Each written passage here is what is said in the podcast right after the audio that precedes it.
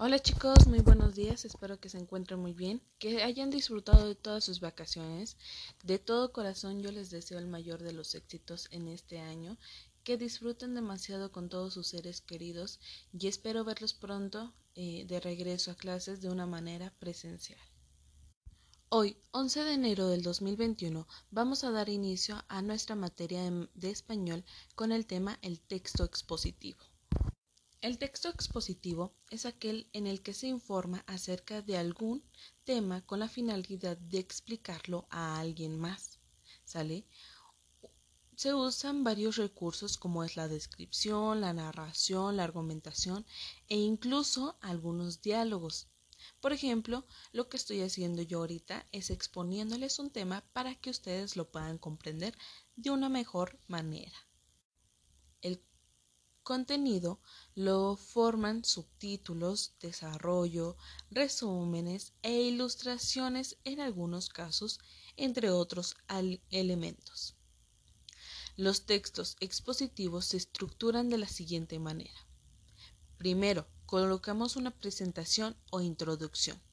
¿Qué quiere decir? Que a lo mejor podemos hablar, preguntar si ustedes conocen lo que es un texto expositivo y a partir de ello explicar más a fondo lo que hay en alguna duda.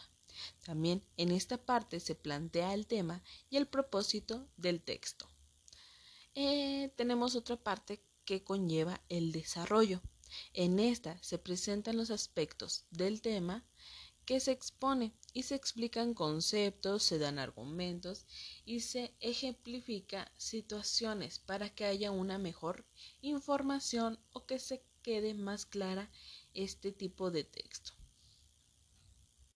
Por último, podemos encontrar las conclusiones, que es el resumen de todos los datos más importantes presentados en el desarrollo y además se mencionan las limitaciones y los logros de esta explicación.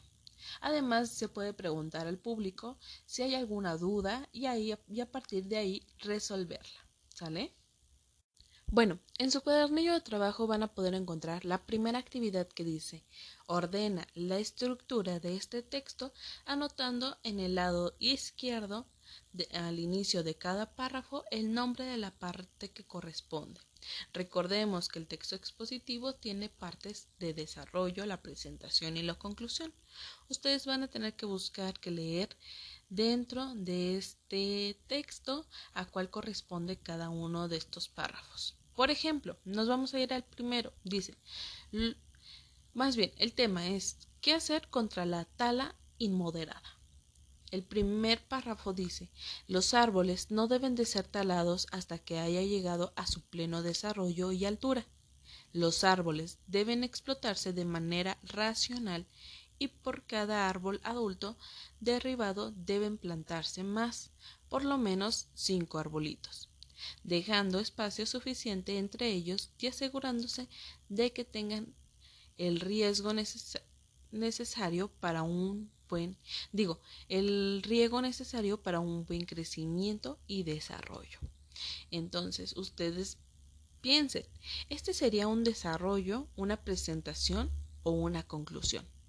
Para que su información o su respuesta sea más clara, lean todos los párrafos y ustedes vayan organizándolos. Recuerden hacerlo con lápiz o con su regleta y punzón, pero este, en, a lo mejor en una hojita antes para que lo puedan borrar o lo puedan este, modificar si es que lo necesitan. La segunda actividad que van a realizar el día de hoy es que van a rodear el párrafo al que aparece la conclusión del siguiente texto. Entonces van a buscar cuál será la conclusión de ese texto y lo van a tener que rodear en un círculo. Esas son sus dos actividades para el día de hoy. Si tienen duda, envíenme un mensajito y además estaré atendiéndolos de 8 de la mañana a 2 de la tarde.